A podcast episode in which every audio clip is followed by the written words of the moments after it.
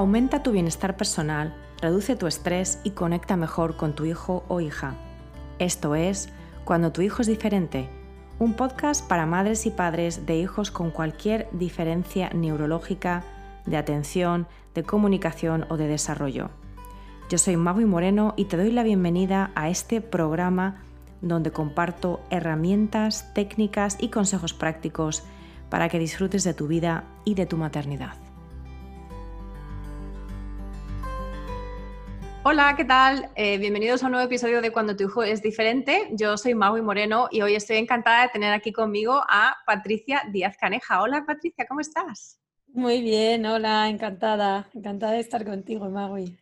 Pues estoy muy contenta porque conozco a Patricia desde hace bastantes años ya. Em, ella, de hecho, me dio algunos consejos muy, muy buenos en la época en la que estaban justamente diagnosticando a mi hijo Adrián con TEA porque ella es originalmente pedagoga. Ahora os, presento un poquito. Em, pero, pero, bueno, hemos estado en contacto y luego fuera de contacto y ahora nos hemos vuelto a, reconectar y, estoy encantada de que ella esté hoy aquí en este programa para hablarnos un poco de lo que es el mindfulness en la crianza de los hijos diferentes, el mindful parenting, y que hablemos un poquito de, de esta práctica del mindfulness en nuestro día a día como padres de hijos diferentes. Así que eh, os voy a presentar rápidamente a Patricia. Eh, como ya he comentado antes, ella es pedagoga con más de 20 años de experiencia en el mundo de la educación. Trabajó con niños con necesidades educativas eh, especiales y con dificultades de aprendizaje como autismo, TDAH, síndrome de Down, síndrome de Angelman, dislexia, etc. Y con sus familias en el 1900, perdón, en el 2019 comenzó a practicar la meditación, se formó como instructora de meditación y mindfulness. Eh, y de hecho, las dos hemos eh, asistido a la misma escuela, la Escuela Española de Desarrollo Transpersonal. Y ahora mismo trabaja como eh, coach educativa. De nuevo, bienvenida Patricia. Estoy encantada de que estés aquí en este programa eh, y de que hablemos de este tema tan, bueno, pues yo creo que está tan de moda, ¿no? El mindfulness, se habla del mindfulness en todos los ámbitos de la vida, incluido en el ámbito educativo, incluido en el ámbito del hogar, ¿no? De las relaciones eh, familiares. Pero cuéntanos un poquito más tú, eh, cómo te adentraste en esta práctica tanto de la meditación como del mindfulness. Yo comencé a meditar en el 2009 mm, como algo personal. Estaba, pues como muchos empezamos en esto, en un momento de crisis personal en mi vida. Y, bueno, pues mi sensación era la de mm, estar cansada, y así se lo dije a la chica cuando, cuando llegué allí, le dije, mira, yo estoy cansada de luchar contra unas olas, no puedo más. Entonces me dijo, bueno, pues ya tienes mucho avanzado en, el camino de la meditación. No se hablaba de mindfulness en ese momento en España y comencé a practicar meditación vipassana. Y bueno, pues ahí yo ya empecé a, a meditar y entonces apareció la Escuela de Desarrollo Transpersonal, eh, apareció por ahí en Internet y había un curso de coaching en educación transpersonal y como yo estaba buscando algún tipo de coaching, quería trabajar de otra manera, eh, lo que me movía era trabajar de otra manera con los padres de los niños con los que yo trabajaba.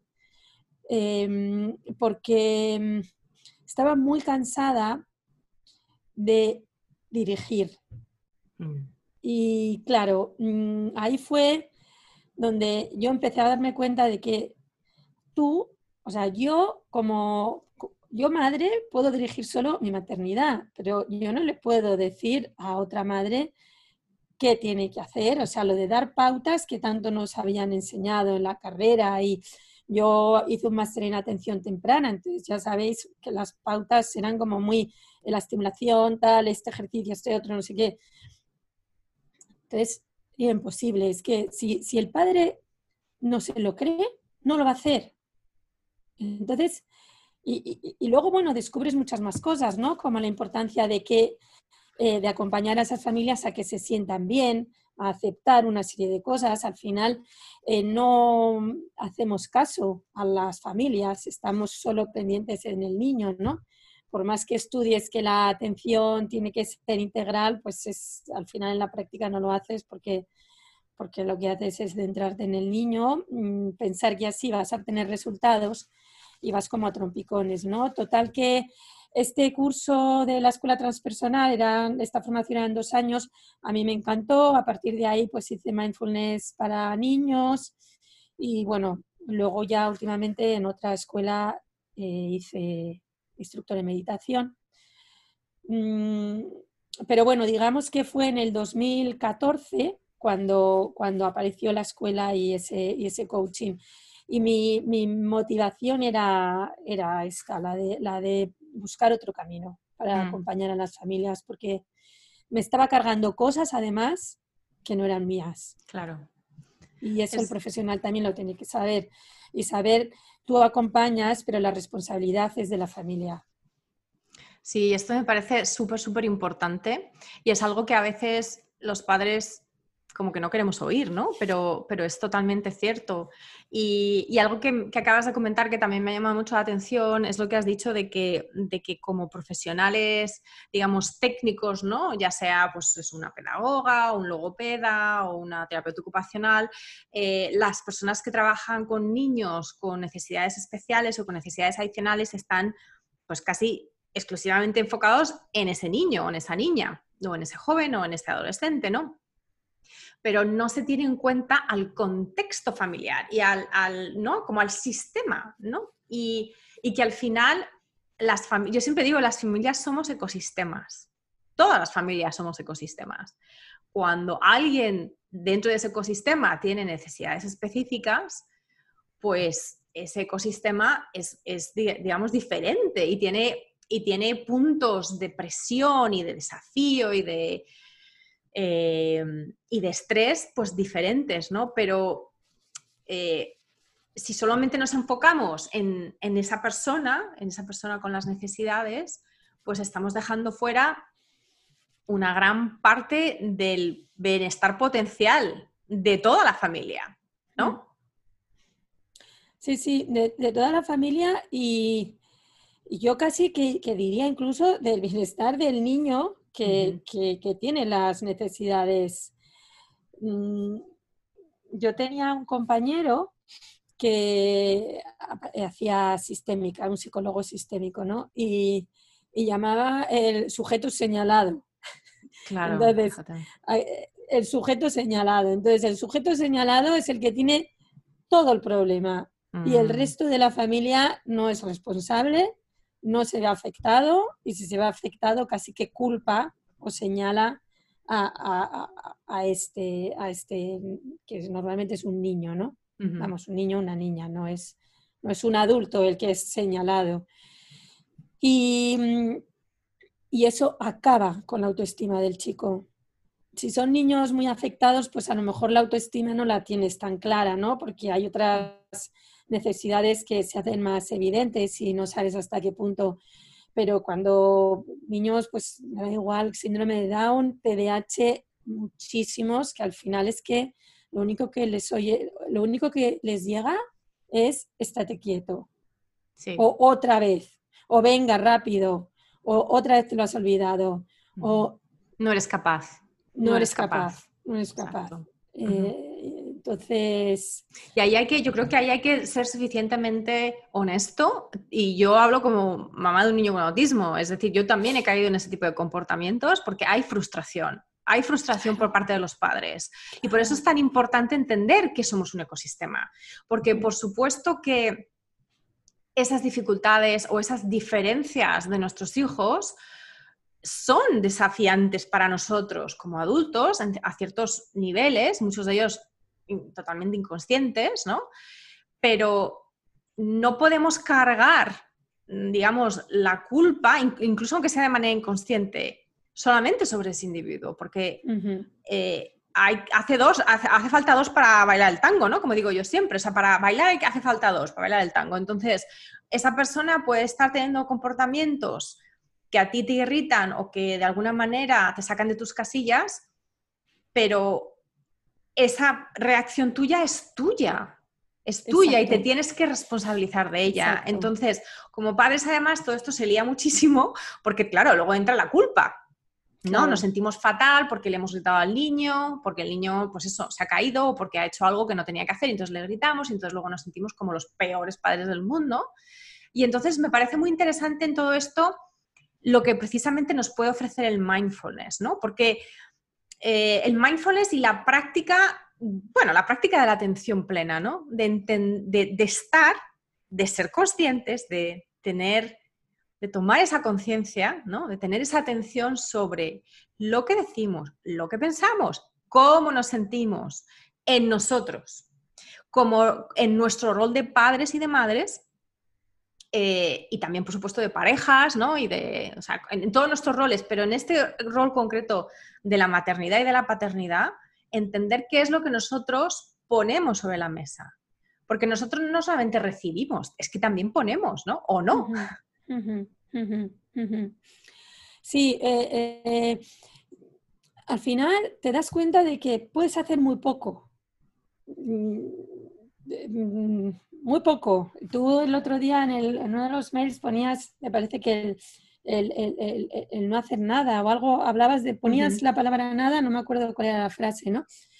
Em, entonces, bueno, pues lo que puedes hacer es darte cuenta de cómo te sientes tú. O sea, cuando, cuando yo me acuerdo, cuando mm, mis hijos eran pequeños, eh, todavía yo no era consciente de, ni estaba en el mundo de la meditación y de mindfulness, pero luego me, te acuerdas ¿no? de, temas. Y me acuerdo perfectamente, estamos en el coche y me dice mi hija, ah, mamá, pues es el cumpleaños de no sé quién, una compañera, pero a mí no me han invitado.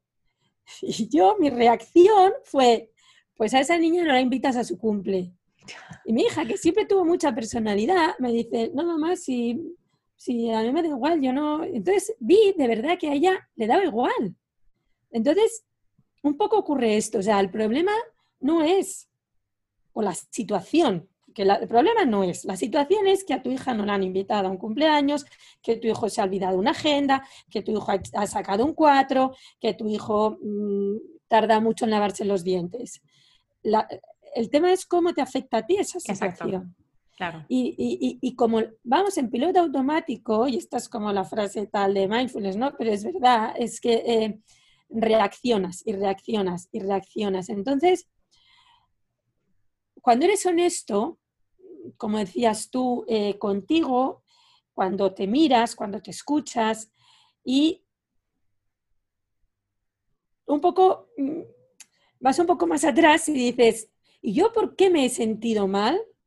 Porque no la hayan invitado al cumpleaños. Eso tiene que ver contigo, no tiene que ver con tu hija. Eh, y en este caso, además, te lo dejó totalmente clarísimo. Sí, sí, que, Entonces, es eso lo que tú tienes que ver. Y es eso lo único, lo único que puedes modificar, porque no puedes cambiar lo que, lo que ocurre, ¿no? Pero, sin embargo, si tú te paras escuchas, un momento, ¿cómo me estoy sintiendo? Me estoy sintiendo súper mal. Porque yo quiero, yo tengo miedo de que mi hija, siguiendo un poco con este ejemplo, ¿no? Que mi hija, yo no quiero que se sienta sola. A mí cuando no me invitaron a un cumpleaños me sentía sola. No quiero que le pase eso. Al final le quieres proteger. Todo eso es tuyo. Entonces, ¿cómo estoy? ¿Cómo está mi cuerpo? ¿Dónde lo siento, esta tristeza? Eh, ¿Qué estoy pensando? Paro. Llevo la atención al cuerpo, a la respiración, al presente ese pequeño parón, que puede ser pequeño o puede ser de dos días, me da igual, cada uno mm. necesita lo que, lo que necesite, luego se puede enfrentar una situación de otro modo y, ser capaz de escuchar a tu hija, si es que lo necesita, ¿no? Y, claro, que, es la otra cosa, que muchas veces ni siquiera escuchamos, ¿no? Y entonces lo que estamos haciendo es reaccionar y cubrir algo, es como si les pusiésemos una manta encima, ¿no? Ya ni, siquiera les estamos dejando que ellos se expresen, porque a lo mejor simplemente necesitan expresarse, no necesitan que tú les resuelvas algo. ¿No? A veces... y, luego otra cosa también que viene detrás es que tu hija aprende que es malo que no le inviten a un cumpleaños. Claro. Mm, y que, en principio no, no, había ninguna etiqueta, simplemente eh, bueno, pues era, ¿no? ¿Por qué va a ser malo eh, tardar más en lavarte los dientes? ¿O por qué va a ser malo ponerte un calcetín de cada color? ¿O por qué va a ser malo? Simplemente es, ¿no? y al final, claro, si educamos sin ser conscientes, reproducimos tantos patrones que muchas veces ni siquiera nos creemos, ¿no? Pero son los que hemos heredado y como estamos programados, ¿no? Eh, a mí me gusta pensar así como las huellas, como físicas, ¿no? En el cerebro, pues eso se puede cambiar. O sea, la buena noticia es que eso se puede cambiar, pero para cambiarlo te tienes que dar cuenta de que la mayoría son creencias. Claro, y expectativas, que muchas de ellas ni siquiera realmente si te paras a pensarlas, en realidad no tienen tanta importancia, ¿no? Eso dices tú, por ejemplo, lo de ponerte un calcetín de cada color. Pues, le, damos importancia porque asumimos que eso significa que se van a burlar de ellos en el colegio o lo que sea. Y entonces, pero ahí estamos creando una, auténtica película en nuestra mente, una película que no tiene por qué eh, volverse realidad. Y en el caso de las personas neurodiferentes, neurodiversas, sí que es verdad que, eh, sobre todo cuando, cuando, digamos, no tienen eh, demasiada severidad ¿no? en sus síntomas, sino que tienen algo de, de comprensión y de, mm, y de bagaje social y son capaces de la interacción social. Hay mucha preocupación ¿no? para niños que tienen TEA, pero es más tipo Asperger, ¿no? que es un poquito más, no tienen tantos problemas de comunicación, sino que es más un problema de socialización y de interacción social. Hay muchos muchas películas de terror que realmente como padres les creamos en torno a eh, su incapacidad o su menor capacidad para interactuar de la manera típica, que no quiere decir que sea la mejor manera o la única manera, simplemente es la, digamos, demográficamente la típica. Pero lo mismo, eso también está construido en base a toda una serie de normas y de creencias sociales y culturales que también son muy específicas del país y del momento y de incluso de la clase social, ¿no? Entonces, darnos cuenta de que absolutamente todo eh, lo que juzgamos y todo lo que vemos y todo lo que, digamos, analizamos, es, en base a algo preconcebido, eh, ya es mucho, porque ya nos libera de muchas cosas que si realmente nos paramos a pensar, pues, no tienen importancia. Hmm, sí, y ahí es donde está la parte que a mí también me parece muy interesante de encontrar, o sea, de a qué le das tu importancia. a qué le das tu importancia? Y cuando tu respuesta es... Eh, Mm, pues porque siempre se ha hecho así, revísalo porque no es correcto. Mm. y muchas veces es así, pues porque sí, pues porque, pues porque, pues porque claro, pues no, pues porque claro, no es una justificación. no tiene verbo ni no es una frase. Y además ahí es donde lo mismo, el hecho de que tu hijo sea, tenga un cableado diferente, y que por lo tanto eh, tenga comportamientos que socialmente están en los márgenes de lo aceptable o, directamente son inaceptables en ciertos contextos, es como, yo siempre digo que es como una invitación constante, aunque no bienvenida, para estar reexaminando y para darnos cuenta de todos estos porque sí, porque esto se hace así, porque siempre se ha hecho así, porque así es, porque tiene que ser así. Eh, hmm. Entonces, ¿qué pasa? Que claro, nosotros como padres, cuando no estamos bien, no tenemos energía. O sea, es como, y, yo creo que ahí estaría muy bien que hablásemos un poco de estas, de, las resistencias, ¿no? De, porque hoy en día el, mindfulness está muy bien vendido. La gente acepta y, aprecia que tiene una serie de beneficios con el estrés, con, toda una serie de cosas, con el sueño, con cosas muy prácticas que a la gente les convence, ¿no? Y yo tengo muchas madres que me dicen, sí, sí, sí, yo quiero practicar mindfulness, pero, y entonces el gran pero es, no tengo energía, no tengo tiempo, se me olvida. Eh, mm, es que ya he saltado cuando, ¿no? Cuando quiero hacer mindfulness ya le, ya le he gritado a mi hijo.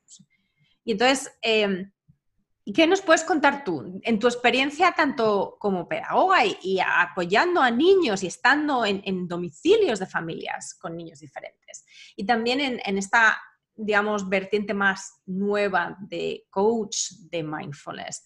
¿Qué nos puedes contar tú sobre estas resistencias específicas ¿no? que tenemos los padres que nos hacen decir que sí, sí, sí, el mindfulness está muy bien, pero que luego realmente no lo aplicamos en la vida diaria, o sea, no lo integramos, digamos. Tenemos la teoría y a lo mejor conocemos muy bien la teoría, pero luego realmente no sentimos que está teniendo un efecto en, nuestros, en nuestras vidas.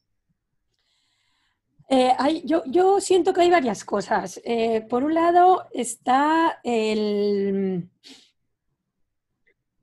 A ver, por un lado está el que es un hábito. Y como cualquier hábito nuevo, pues tienes que buscar un hueco, aunque sean dos minutos. Curiosamente no lo encontramos, ¿no? Entonces, eh, ahí es el hábito. Y, para, y como todo hábito, tienes que forzarte. Mm, si no te acuerdas y, de verdad te interesa, pues te pones una alarma, haces un calendario eh, y pones cruces para reforzarte, para te das un premio, lo, que quieras, ¿no? Pero es, un hábito. Mm, eh, más allá de eso, hay mucha resistencia, mm, bueno, hay mucho mito, hay eh, mucho, mucha creencia mal entendida. Primero, yo soy una persona muy inquieta, entonces yo no voy a poder meditar, yo no me puedo estar quieta. Eh, a mí el yoga sí, pero la meditación no. Eh, hay mucho, mucho desconocimiento de lo, de, lo, que es. Pero una vez que pasas ese umbral y ya sabes y ya, ya, ya conoces lo que es, eh, yo siento que es muy importante dar otras opciones. Em, yo cuando empecé a meditar en, este lugar, con esta, con esta chica donde yo aprendí y, comencé, pues ella era muy, eh, bueno, a lo mejor en esa época ya, bueno, pues como no se había hecho tan práctico, pues ella decía que si meditabas menos de 45 minutos, que había que meditar por lo menos una hora, que menos de 45 minutos era ensoñación. Y claro, no encuentras. Claro, una hora, 45 pues, minutos, una hora es mucho, ¿no? Al mm. final para, para, cualquiera, ¿no? Vamos a ir poco a poco. Cinco minutos, si te quedas con cinco, cinco. Si luego quieres ir subiendo cinco, seis, siete, ocho, vale. Que no sé si hacerlo antes porque luego después, cuando me voy a la cama y me duermo, métete en el baño, siéntate en el retrete. Claro. Y ahí no te, ahí no te vas a quedar dormida. Estate ahí, eh, ¿sabes? O sea, todo el mundo tiene un momento de intimidad en el baño, se ducha, todo el mundo se ducha. Eh, bueno, pues en vez de tardar cinco minutos en la ducha, vas a tardar diez, porque vas a estar cinco que antes de salir con la toalla te sientas y cierras los ojos y haces la meditación ahí, si quieres hacer ese ratito de meditación en silencio. Si no, meditación caminando, ¿Qué es meditación caminando? Simplemente no salgas para hacer algo, sino sal simplemente para caminar, para, oler, para disfrutar, para... Y los, de siempre, ¿no? Las prácticas de atención, eh, de, meditación no formal que se llaman, pues eh, la ducha consciente, la cocina. Pero, más allá de todo eso, que no dejan de ser, bueno, pues a lo mejor cambiar chip. Es verdad que a veces cocinamos y estamos hablando y el otro nos está preguntando los deberes y luego, bueno, pues mil cosas. Juega con tu hijo. Lo mm. que tú, decías ahora, estate atento a todas esas reacciones que tú has tenido, que ya has estallado, no pasa nada, te has dado cuenta. Esa es tu meditación de hoy me he dado cuenta y vete un poquito para atrás. ¿Qué, ¿Por qué has estallado? ¿Cómo estaba? ¿Te acuerdas cómo estaba tu cuerpo? O si quieres, sienta tu momento cuando te vayas a la cama o te vas luego a tomar un café, lo que quieras, y eh, eh, rememora esa situación. O sea, ¿qué es lo que pasó? ¿Qué te dijo tu hijo o qué te dijo la profesora? ¿Cómo te sentiste? Y en este momento que estás, es que muchas veces nos acordamos de algo, de un episodio, y sentimos calor en las manos o que nos ponemos colorados, ¿no? ¿Cómo está tu cuerpo? ¿Qué pasa? ¿Qué estabas pensando? No seas buena. quería matarle, le odio. O sea, sé claro con esos pensamientos. No pasa nada. Tú no los has decidido. No te sientas culpable. Simplemente te estás dando cuenta. ¿Aceptas? y continúas. Entonces ya esa es una práctica, vamos, eso es como de taller. Claro. O sea, al darte cuenta, si cada día nos diéramos cuenta de algo eh, desde la honestidad, ¿no? Y desde la humildad de, vaya, en vez de destruirnos y decir, ya he estallado otra vez, no valgo para nada, es, un momento, ¿qué es lo que ha pasado hoy? Lo primero, fenomenal que me haya dado cuenta. Fenomenal. O sea, eso ya es, eh, me voy a aplaudir, porque ya me he dado cuenta.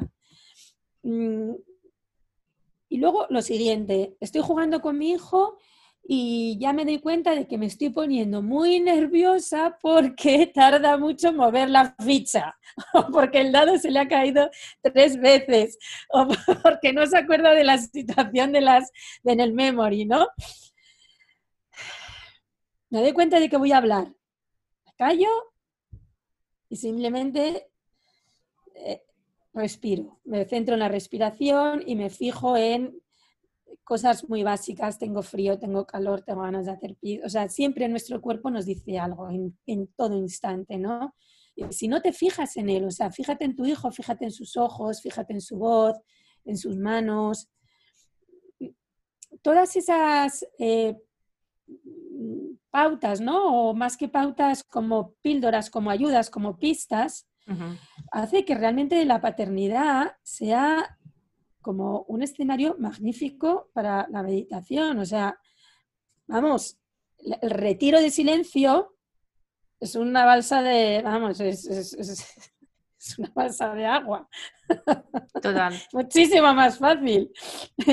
Meditar, ser, padre es muy difícil y, es, y, cuando lo haces con atención, pues hay muchos momentos eh, pues, pues que son muy complicados y cuando las diferencias Em, se salen más de la norma, no sabemos lo que es lo normal, pero aunque sea porque es lo más frecuente, Exacto. Pues, pues, pues se hace más, más complejo aún, ¿no? Mm. Entonces yo mm, ahí siempre les digo, siempre cuando me preguntan esto, ¿no? Porque siempre pasa este tema, ¿no? De, de, que no tengo tiempo, que bastante tengo con lo que tengo, que encima no me voy a sentar a meditar. Bueno, tu meditación es leer un libro. Cuando te des cuenta de que te has distraído y ya llevas dos hojas y no te has, me he distraído, qué bien, me he dado cuenta de que me he distraído. Y si quieres vuelves atrás y si no, si quieres vuelves adelante.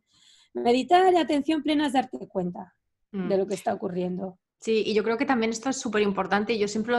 o sea, hay que desmitificar. Como has dicho tú, hay muchas creencias erróneas que además nos llevan al perfeccionismo, o sea, a, querer, a querer entender o a querer plantearnos, por ejemplo, el integrar el mindfulness como una visión, además muy estereotípica, de Instagram, de sentada en un cojín precioso, con incienso puesto, la casa limpia, blanca, minimalista y, niños por ningún lado, claro. Claro, eso, eso no es real, eso no es real. Es que además no necesitamos eso para practicar el mindfulness. Entonces yo creo que aquí lo que acabas de comentar es súper importante. Yo creo que es el, como el, mensaje clave de esta charla para todas esas mamás y papás que nos estén escuchando y que digan, es que no, lo consigo hacer. No, no, no, es que realmente seguro que lo consigues hacer. Lo que pasa es que no te estás dando cuenta. Si, si, la atención plena es darse cuenta, no tienes que añadir nada. Eso es. No tienes que añadir nada. Todo lo que haces o no haces es caldo de cultivo, ¿no? Es, son oportunidades para practicar la atención plena en tu día a día.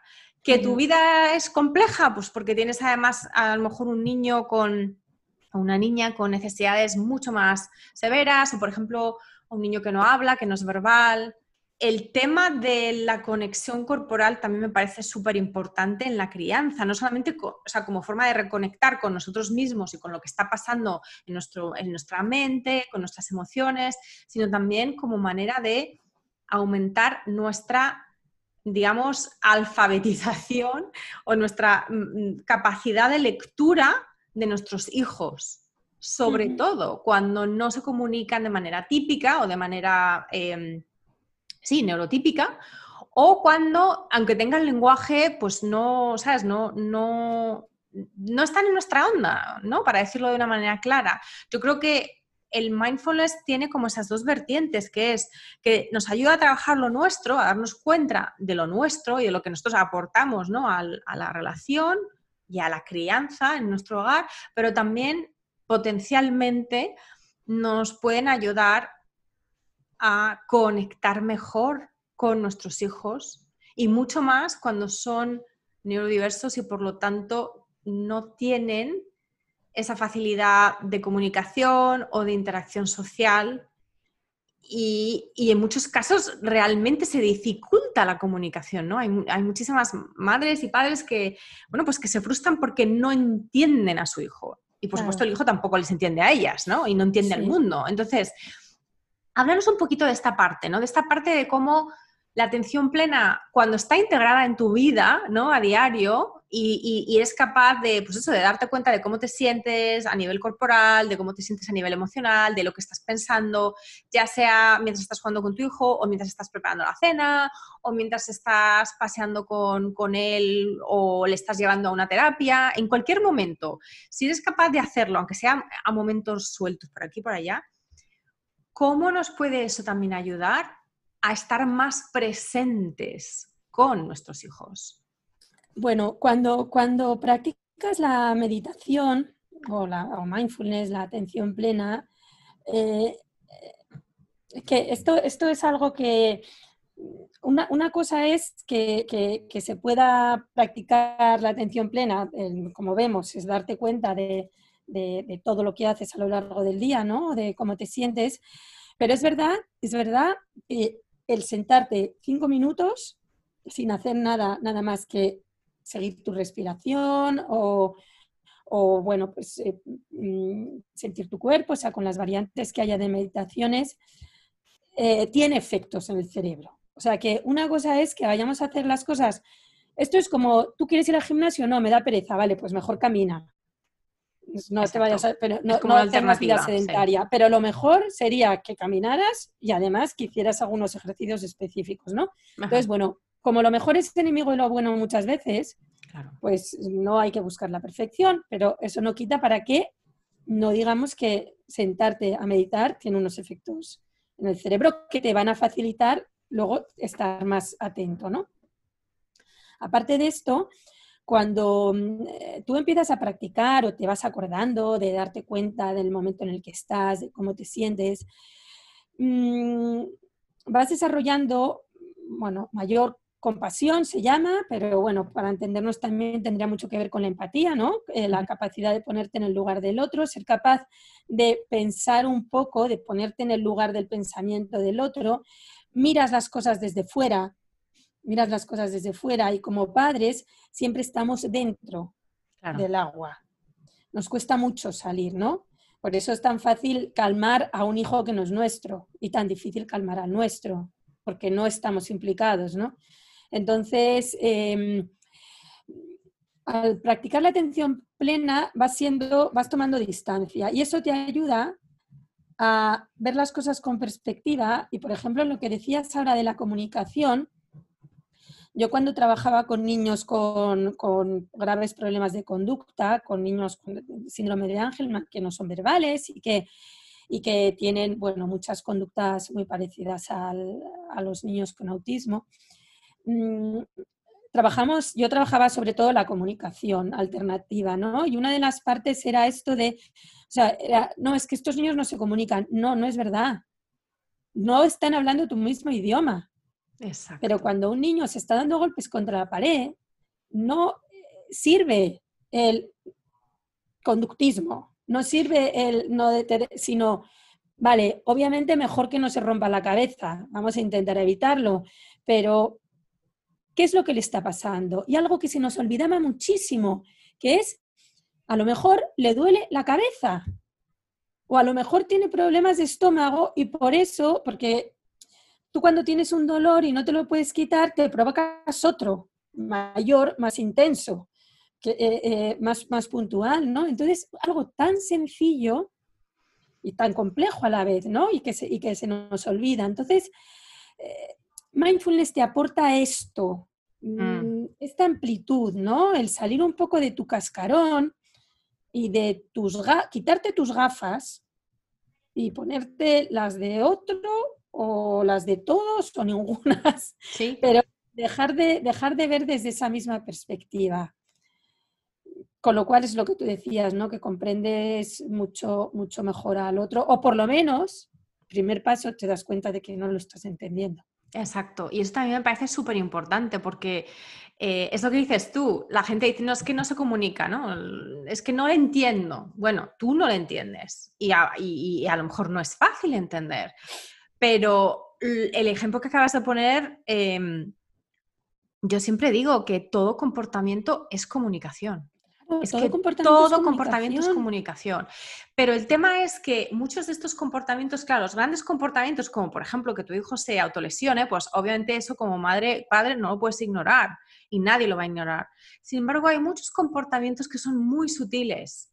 El que un niño que normalmente no te mira a los ojos te mire, el que un niño que normalmente no sonríe mucho sonría, aunque sea o sea, mm, así, una sonrisa mínima. Si tú no estás pendiente, en el sentido de, no que tengas que estar encima de tu hijo a, todas horas, ¿no? Pero si tú estás en una interacción con tu hijo y tu hijo te sonríe, pero tú en esa interacción, en esa situación, estás, sí, con tu hijo, pero también estás con el móvil, pero también estás pensando en lo que vas a hacer de cena, pero también estás eh, pensando en lo que tienes que hacer la semana que viene, seguramente te vas a perder esa sonrisa. Te pierdes todo eso, te pierdes todo eso, que son, que es verdad que son, a veces son instantes, ¿eh? Exacto. Que, que, no, no se perciben. Seguro que si lo estuviéramos grabando, luego podríamos ver muchos más instantes donde sí que hay esa interacción, ¿no?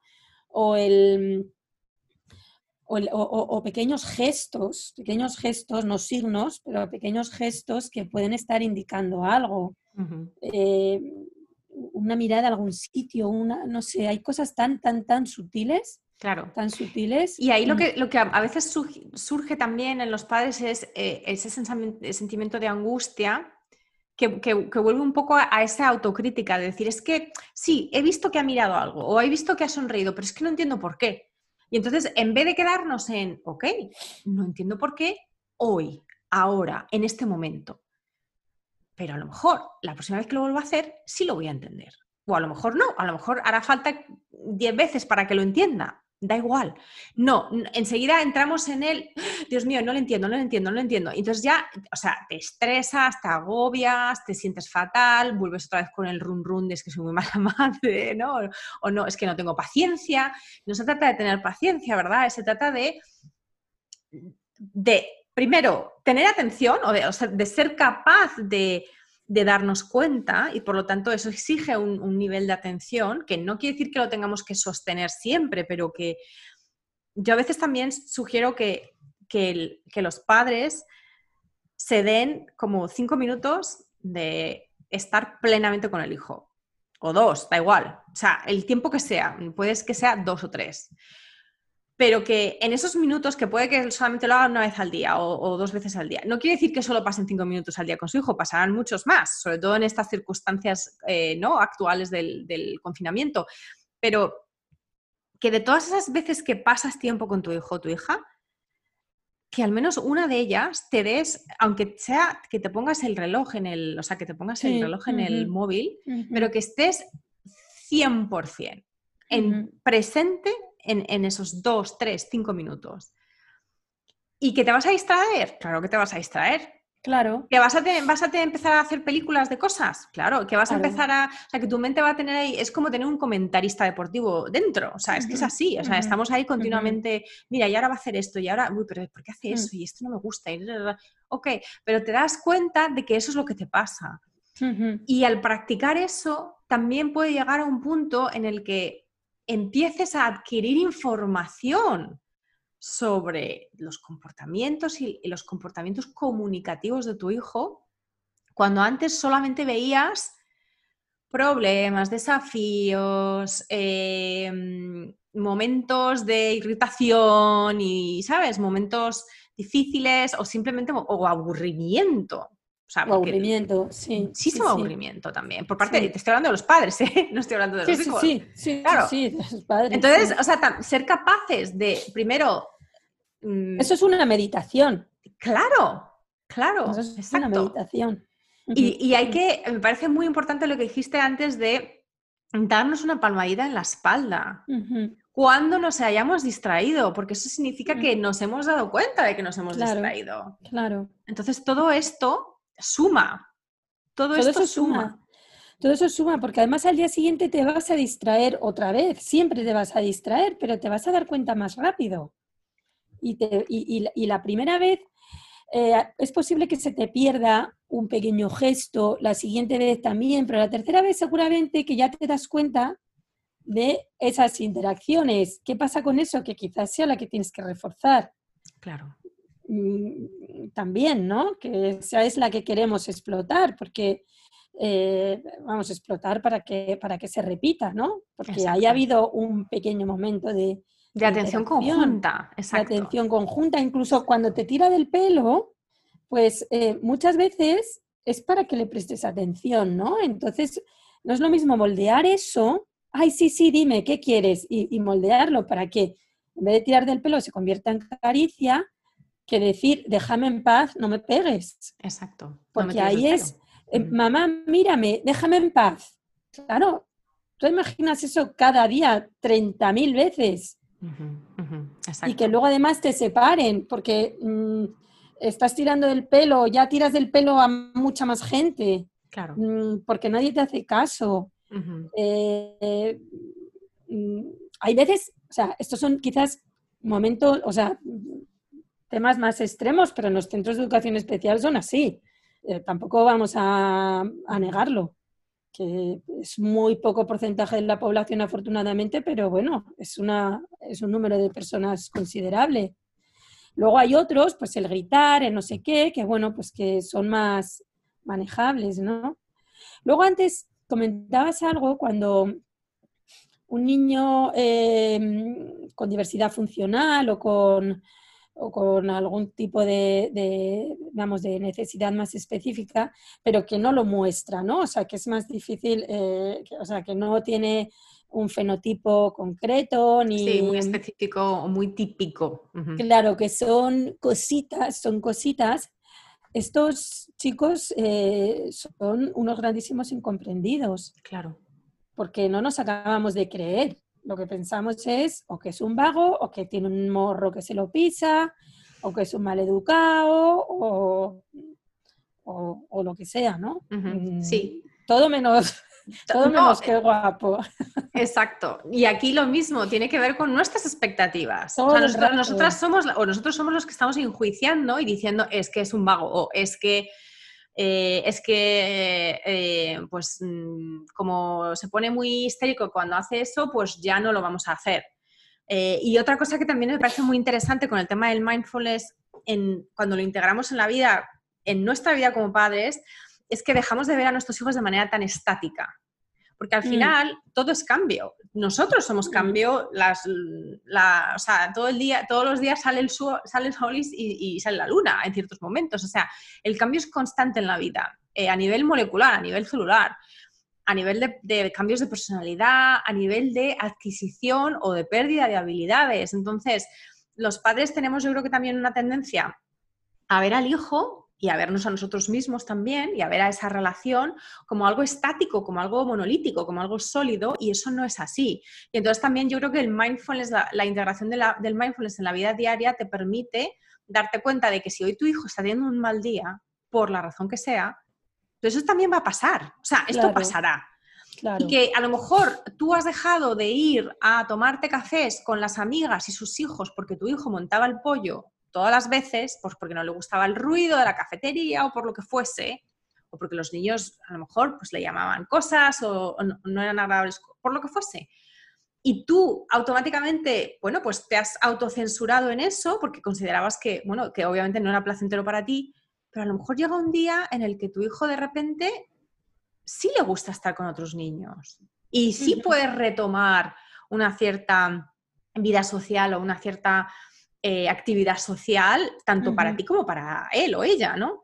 Entonces, es un constante eh, o sea, no es buscar el equilibrio, porque el equilibrio no existe, es un constante equilibrarse, es un constante modularse, ¿no? Y entender que lo que a lo mejor hoy tu hijo no puede hacer o le cuesta mucho hacerlo o requiere de muchísimo esfuerzo, de muchísima ayuda por tu parte, por ejemplo, a lo mejor dentro de tres meses sí lo puede hacer. Claro, claro, sí, sí. Sí, que no hay tanto drama. Hay, hay drama, tampoco vamos a negarlo, pero no todo es. Estableces eh, prioridades eh, y, efectivamente dices, bueno, pues ya iré, ¿no? Esto, esto va a pasar también. Pues a lo mejor llega un momento en el que, en el que esto pues eh, cambia y, ya lo haré. Mm. Em, sí, pero sin que nos perdamos nosotras, nosotros como padres, ¿no? Sin que nos olvidemos de, vale, es la fase, pero es que a veces esa fase en la que mi hijo me necesita, esa fase en la que no voy a tomar café con mis amigas porque monta líos, esa fase en la que no sé qué, se ha, se ha convertido en 10 años. Mm, Entonces te das cuenta de que ya no tienes amigos, ya te has aislado, ya te ya no sabes cómo te vistes, eh, ya no tienes otra vida que, la de, que la de tu hijo, ¿no?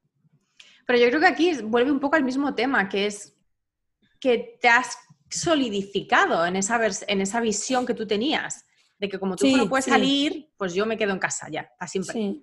Te has solidificado y eso no quiere, o sea, mm, lo que, lo que nos exige tal vez como padres es ese constante probar y ese constante eh, esa constante apertura, ¿no? O sea, a estar pendientes de cómo van evolucionando las cosas y también a probar. Y si le sacas otra vez y otra vez vuelta a montar el lío, pues a lo mejor es que sigue sin. Claro, claro, pero hay que seguir probando, ¿no? O sea, hay que seguir. Claro. No solidificándonos en, nuestras posiciones y luego también entendiendo que lo que has dicho tú ahora, ¿no? Te has referido a esto, que es uno de los temas que yo también trabajo muchísimo, que es el tema del autocuidado. O sea, el autocuidado entendido como conexión propia que es, bueno, si mi hijo sigue sin, entre, comillas, dejarme salir con mis amigas a tomarme el café, pues lo que voy a hacer es irme yo sola a tomarme el café con mis amigas, obviamente poniendo en, ¿no? en, lugar pues, toda una serie de apoyos pues, para que alguien esté con él o con ella, es decir, buscando soluciones que no digo que sean fáciles, por supuesto, y muchísimo menos en, en, las circunstancias actuales, ¿no? Pero que no nos sacrifiquemos. Justo, sí, sí. Porque el sacrificio de los padres no solamente no revierte en beneficio a los hijos, sino que puede empeorar, de hecho, eh, mm. todo lo que es el hogar, o sea, todo lo que es el ambiente del hogar, ¿no? Sí. Sí, sí, completamente. Al final es cuando, eh, como lo vas es, eh, escondiendo, te lo vas tragando, lo vas aceptando hasta que un día pues explotas, un día o, siete días explotas y dices, es que solo estoy sacrificándome por vosotras, es que soy yo la que al final tal, es que sí, sí, sí, sí. Sacrificio, em, yo no sé si por la cultura judio-cristiana o pero el sacrificio es muy, muy, muy nocivo, ¿eh? es muy tóxico. Luego hay mucho chantaje a partir de él. Y tú no tienes que sacrificarte por nada. Tú tienes que hacer lo que sientes que tienes que hacer. Y ese egoísmo mm, sano, ese egoísmo sano es generosidad. Es que ese egoísmo sano es inversión. Mm, y, cuando lo descubres, mm, es maravilloso porque te das cuenta de que todo empieza a cambiar. Y es que tu familia quiere que tú te cuides. Estés bien, exacto. Que tú estés bien. Claro. Sí, porque desde luego, ¿quién quiere tener una madre gruñona, antipática, estresada? Claro, claro, que está todo el rato, eh, ¿otra vez no vienes a comer? ¿sabes? Sí, o que está todo el rato gritando. Lo que, o que está todo lo que te gusta. o está todo el rato gritando, o que no, que la vida, que la vida no es así, que nadie lo quiere eso, ni, ni, ni tú misma lo quieres. Que pero tienes la creencia de que eso es lo que tienes que hacer como madre, porque tenemos más las madres, yo creo, que, los padres.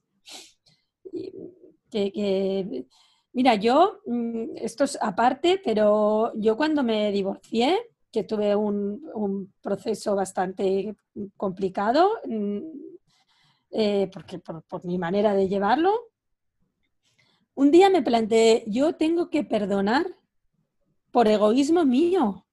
O sea, para, que, para estar yo bien. O sea, esto es higiene personal.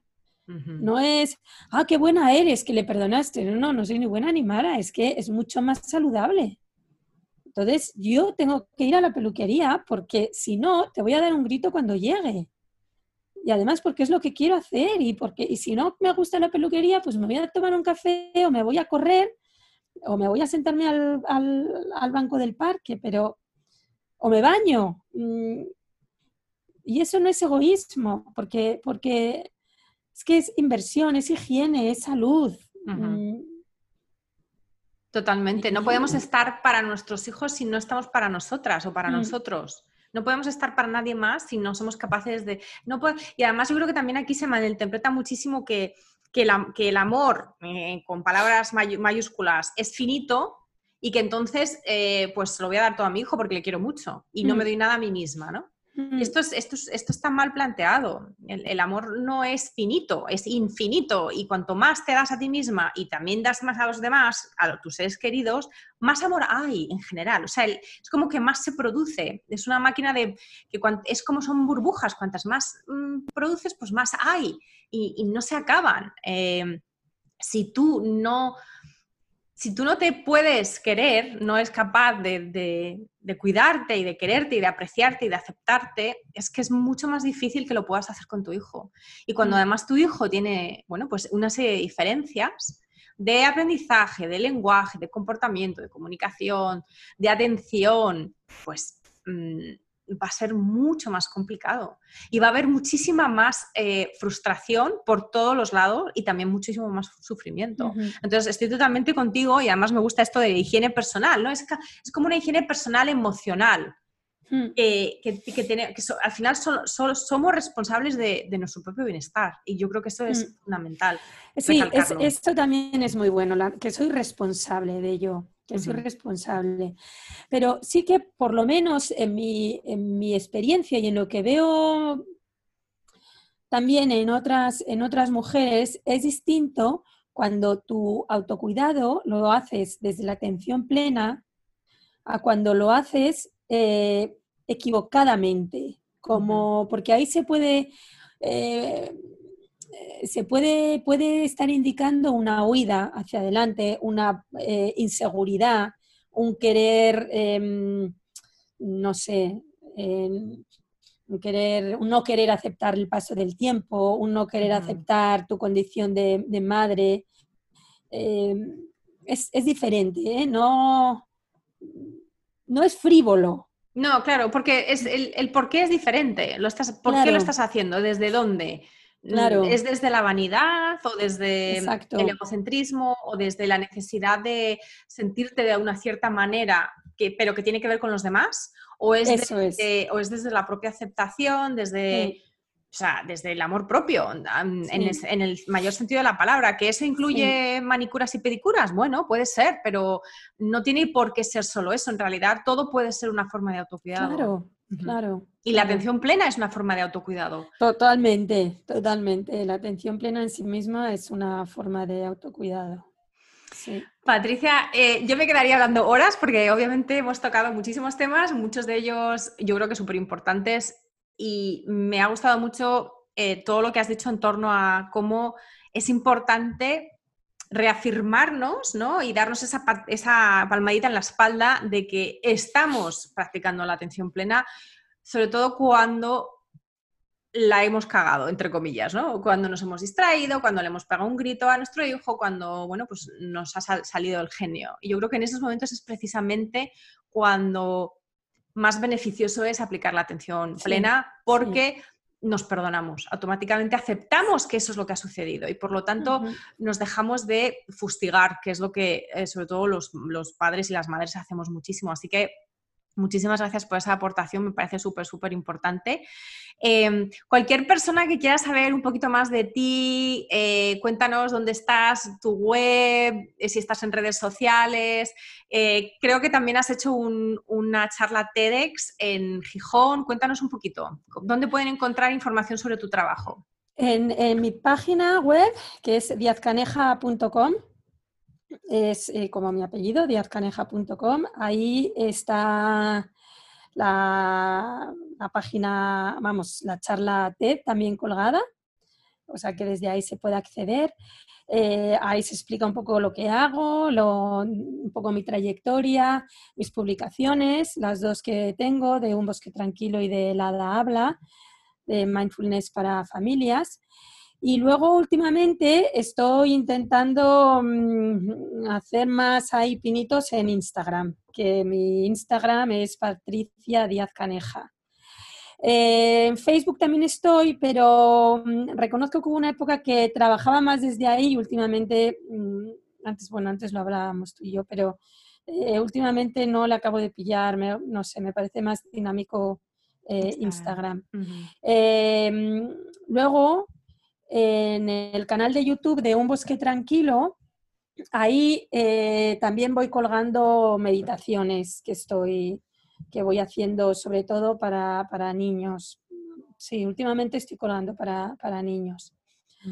Así que bueno, pues eh, dentro de poco quiero empezar con los podcasts, pero, pero, pero todavía no. Serás, bienvenida a este mundo del podcast. Pues muchísimas gracias, mm, Patricia. No hemos hablado mucho de tus dos libros, la verdad me queda ahora la, duda sobre eso, pero lo que voy a hacer es poner también los links para que las personas que estén interesadas puedan, puedan acceder. Yo he leído Un bosque tranquilo y es una, es una, maravilla, son libros de mindfulness para niños y, están súper, además están ilustrados de manera muy bonita. Así que dejaré toda la información en las notas del episodio. Y nada, de nuevo agradecerte que hayas eh, venido a Cuando tu hijo es diferente y, y nada, nos escuchamos en el próximo episodio. Muchas gracias, encantada. Gracias por escuchar Cuando tu hijo es diferente.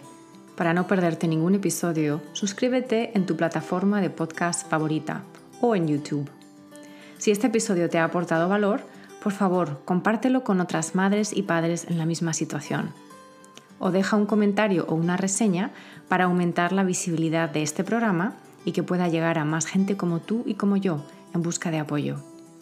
Si quieres saber más de mí, de mi trabajo y acceder a recursos gratuitos como el kit de primera ayuda, visita mi página web mauimoreno.com.